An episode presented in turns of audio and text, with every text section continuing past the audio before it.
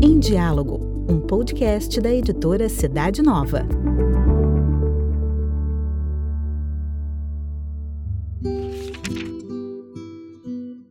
Palavra de Vida, julho de 2021. Coragem, filha, tua fé te salvou. Mateus, capítulo 9, versículo 22. Jesus está a caminho, cercado pela multidão, porque um pai desesperado lhe implorou que fosse socorrer sua filha, que acabara de morrer. Enquanto ele caminhava, ocorre outro encontro. Uma mulher que havia muitos anos sofria de uma hemorragia abre caminho no meio do povo. Era uma condição física com graves consequências. Também porque a obrigava a limitar seus relacionamentos familiares e sociais. A mulher não chama Jesus, não fala, mas se aproxima por trás e ousa tocar a franja de seu manto. Ela tem uma ideia muito clara.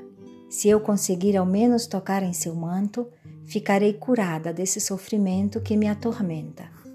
Mas então Jesus se volta, olha para ela e a tranquiliza. Sua fé lhe alcançou a salvação. Não somente a saúde física, mas o encontro com o amor de Deus, através do olhar de Jesus. Coragem, filha, tua fé te salvou.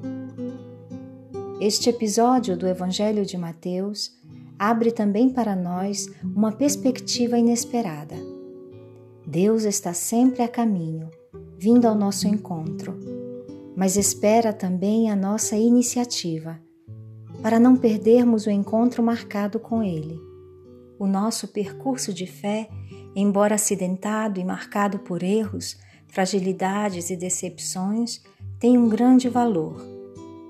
Ele é o Senhor da verdadeira vida e quer fazê-la transbordar sobre todos nós, seus filhos e filhas, nos quais vê a riqueza de uma dignidade que nenhuma circunstância pode eliminar.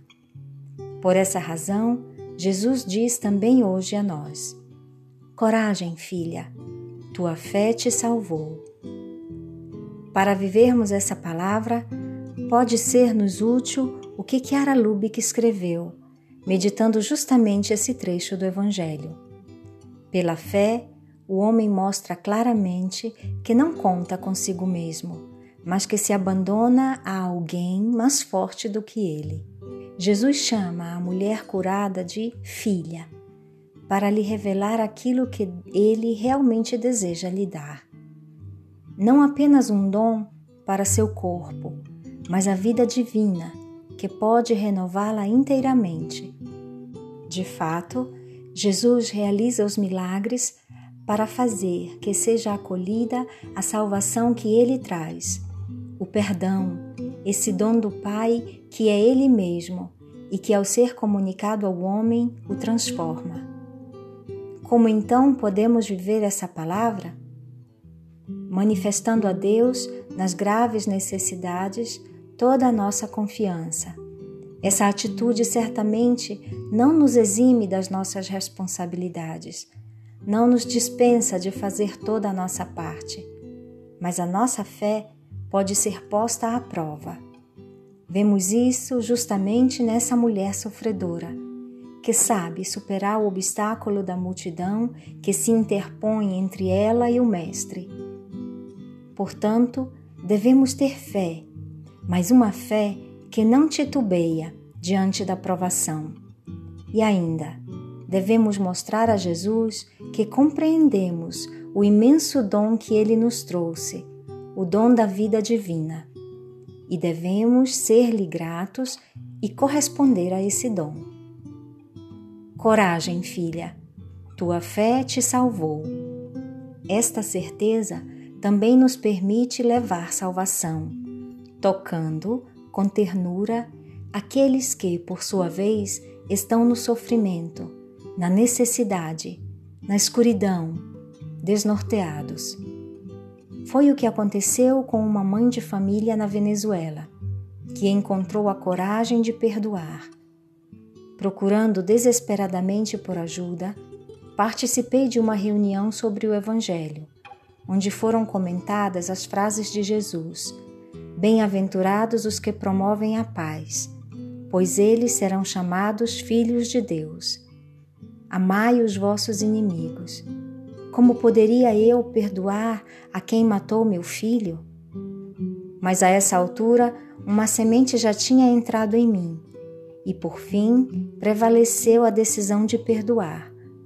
Agora eu posso realmente me chamar filha de Deus. Recentemente fui chamada para uma acareação com o assassino de meu filho, que havia sido preso.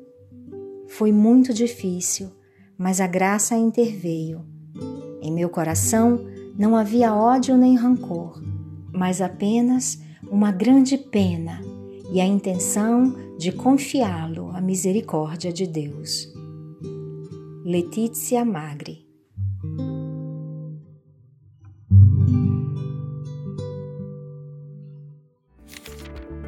Você encontra o comentário mensal da Palavra de Vida na revista Cidade Nova. Para conhecer a revista e demais produtos da editora, basta acessar o site cidadenova.org.br.